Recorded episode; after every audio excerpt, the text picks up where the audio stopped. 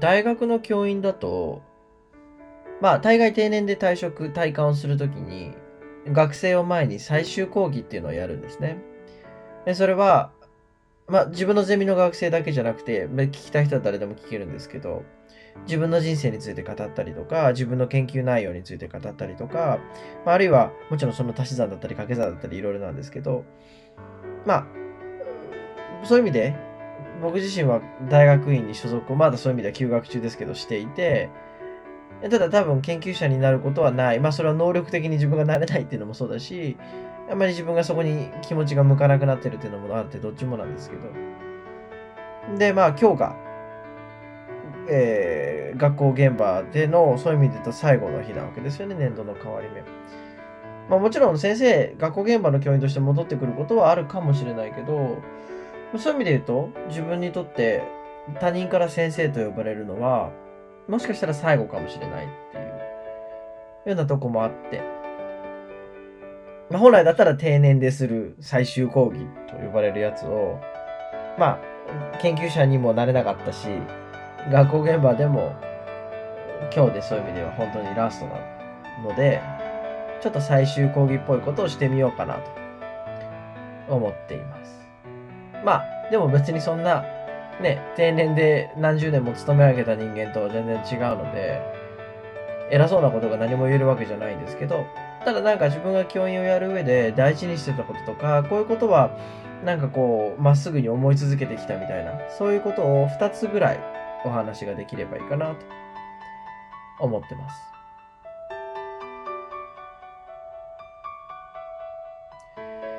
一つ目は言葉なんですよね。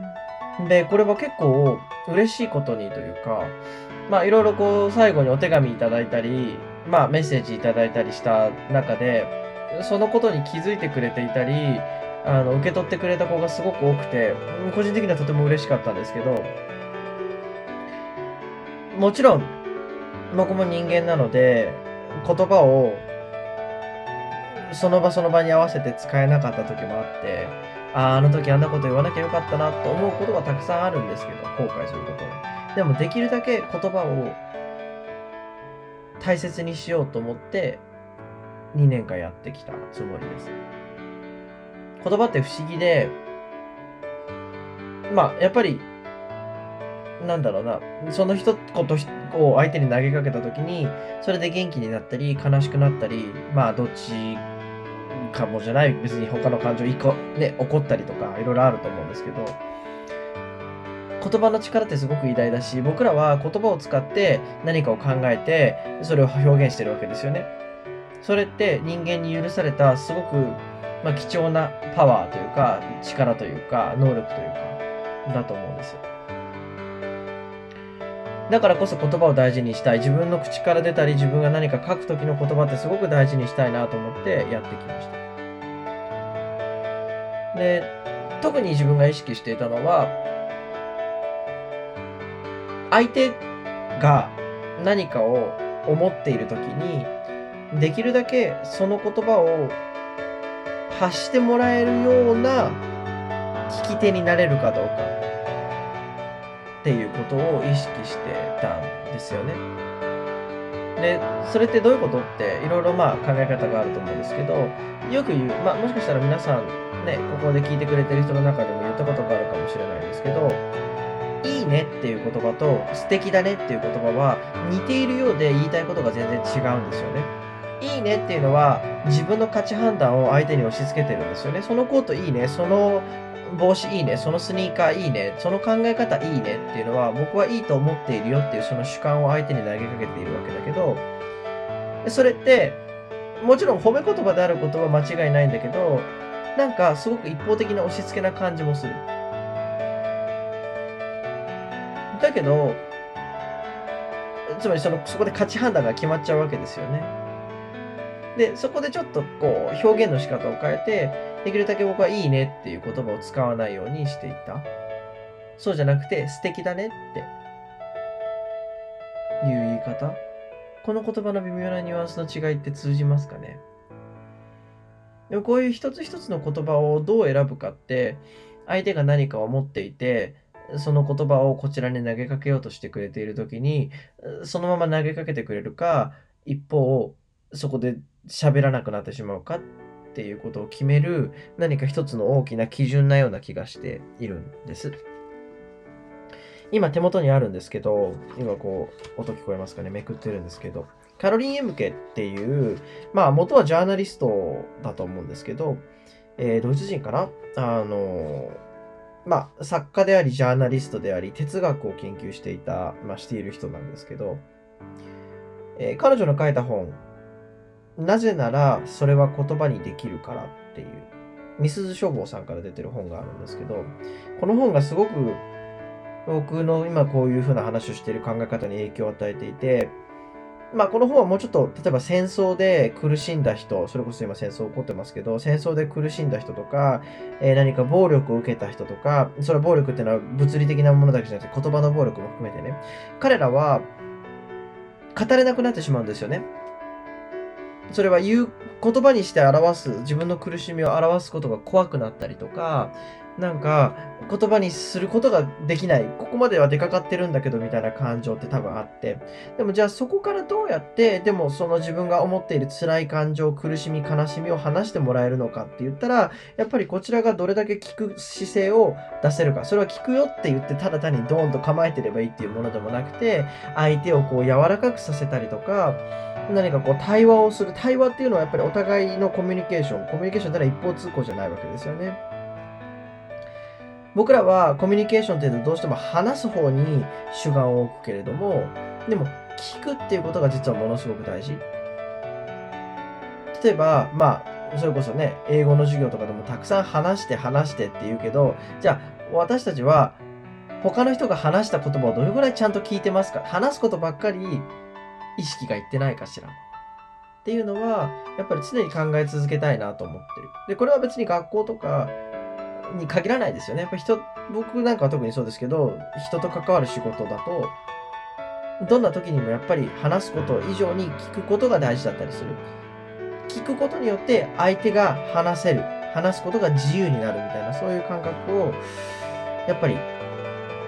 大事にしたいなと思ってます。で、これはやっぱり僕自身が昔いじめにあっていたりとか、これは他のエピソード聞いてもらえればわかると思うんですけど、自分が怒鳴られたり、怒られたり、なんかこう理不尽な感情的な仕打ちを受けてきたなって思うことがすごく多いから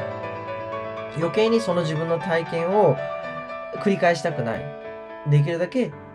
自分と関わってくれる人には優しい言葉を投げかけていたいなっていうそういう思いがありました。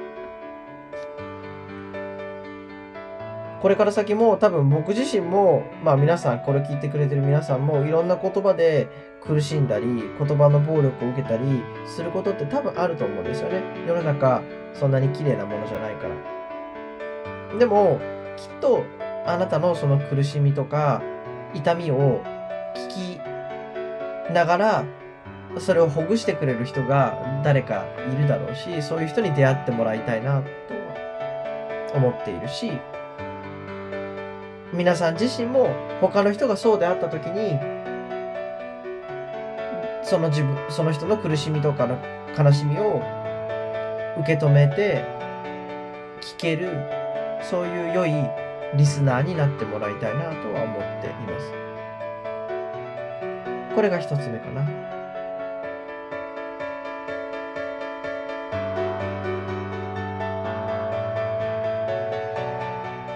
それからもう一つは、まあ、なんだろう。うん、今、一つ目の話と結局、ね、関わってくる部分ももしかしたらあるのかなと思ってるんですけど、挑戦しない人生は面白くないなっていうのは、特に最近思います。僕自身は、そういう意味では結構異色で、まあ異色とは言ってもそうないのかな。例えば学校の教員ってね、まあ僕自身もそうですけど、教員養成と呼ばれる教育学部とか、まあ、他の学部、例えば理学部とか工学部とかでも、文学部とかでもね、まあ、教育、教員になるための授業を取って、いくつかプラスで追加でね。で、教育実習に行って、で、教員になるんですよ。僕も同じ道ですから。まあ、先生になりたいと思う人がいたらそういう道になるんだと思うんですけど、でも、それだけじゃ面白くないなって思います。やっぱり、まあ、それは別に教員に限らず、例えばなんだろう、わかんない。弁護士になる人も医者になる人も、公認会計士になる人も、企業で営業をやる人も、広報をやる人も、その道に進めば進んでいくほど、年齢が上がれば上がるほど、なかなかその道から外れるのって難しくなるんですよね。昔このポッドキャストで、淳さんっていう人の話をしたことがある。僕にとっては、まあ人生の良き兄貴というか、まあ先輩というか、とてもよくしてもらってる先輩がいるんですけど、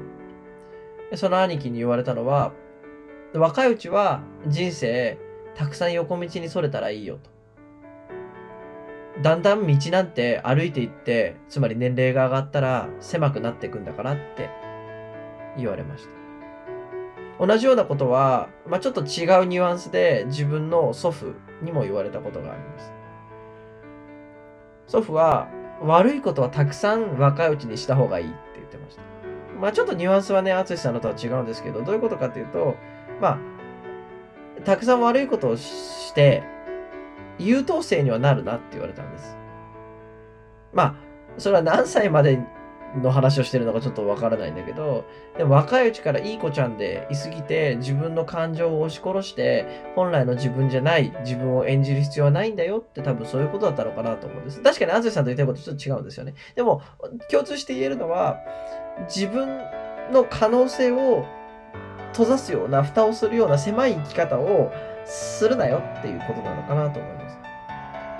僕自身は、まあ、さっき言ったようにずっと教育の畑で生きてきましたけど、同時に音楽の世界にいて、えー、写真を撮って、それでお金をもらったりしていたし、単に教育って言っても学校現場だけじゃなくて、予備校とか塾とかで教えたりもしていたし、言ったことあったかな？わかんない。聞いている人の中には知ってる人もいると思うんですけど、日雇いのバイトをやって、えー、結構やってたんですよね、それもね。あの、予備校のバイトが決まるまでずっと日雇いのバイトをやって、あなんかこう、ちょっとこう、全然自分が普段行かなそうなところをやってみたり、例えば会場設営とか、あんまり自分の中では得意じゃないとか、まあどうなんかなと思ってたとこもあったんですけど、ちょっとやってみっかと思って行ってみたら案外そこで面白い出会いがあったりとかね。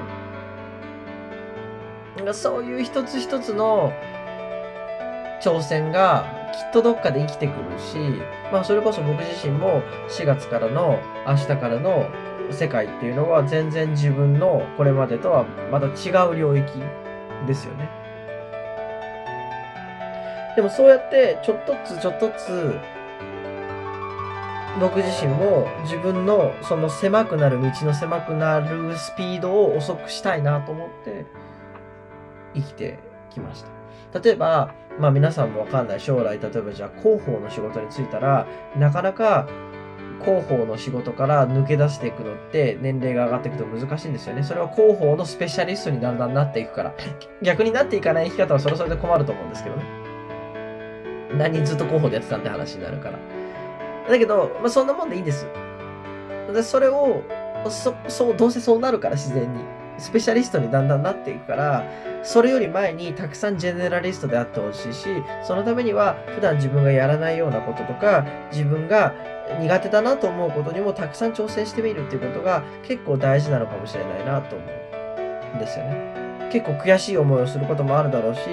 辛い思いをすることもたくさんあると思うんだけど、でも挑戦することでしか見えない景色があって、挑戦するからこそ生み出せる価値や出会いがある。っていうことは、なんか僕自身、今28に今年なりますけど、なんかなんとなく感じていて、これからも大事にしたいなと思っているところかなと思います。だから、パッと見ただけでは自分とはちょっと合わないようなこととか、普段やらないようなことに、ぜひチャレンジしてもらいたいなと思ってます。ということで、最終講義って言えるほど大したことを喋ったわけじゃないですけど、でもなんとなく僕自身が2つ大事にしてきたことをちょっとおしゃべりさせてもらいました。まあ人生出会いと別れの連続で、その別れがずっとのお別れを意味することもあれば、まあこの場ではお別れだけどきっとまたどこかで繋がるよねっていう出会いも別れもあると思うので、皆さんとはそうであってほしいなと思うし、皆さんの成長を誰何よりも楽しみにしている一人の教員としてこれを聞いてくれてる元生徒の皆さんまだ生徒か僕にとっては。何よりも健康に気をつけて頑張ってほしいなと思います。また会いましょう。これからもよろしくお願いします。